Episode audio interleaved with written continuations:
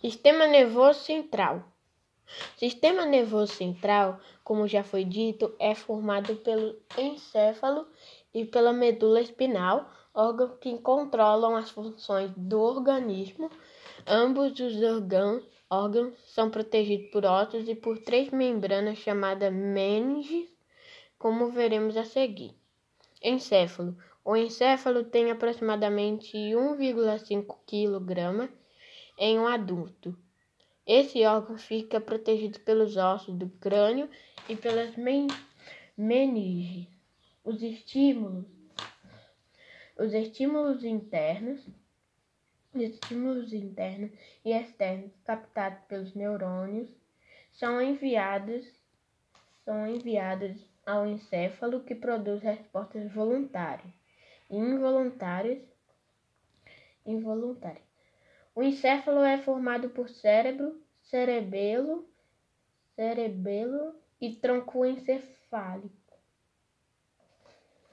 O cérebro é a maior parte do encéfalo, do encéfalo e apresenta e apresenta duas metades bem definidas chamadas hemisfério, hemisfério cerebrais, o direito e o esquerdo o direito e o esquerdo.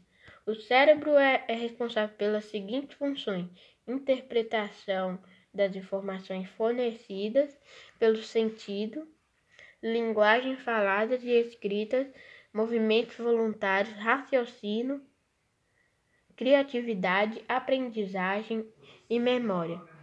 O cerebelo possibilita a aprendizagem motora, mantém o equilíbrio mantém o equilíbrio e, e a postura, além de regular e coordenar os movimentos, os movimentos de nosso corpo. Nosso corpo. Ele é essencial para que possamos realizar atividades motoras que exigem muita habilidade, como tocar um instrumento e desenhar. E desenhar. O tronco encefálico faz a comunicação faz a comunicação entre a medula espinal e o cérebro.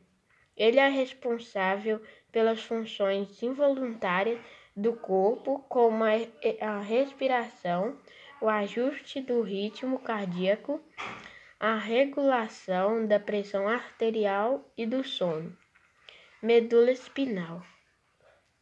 A medula espinal é um cordão de, de, é um cordão de tecido nervoso protegido pela coluna vertebral.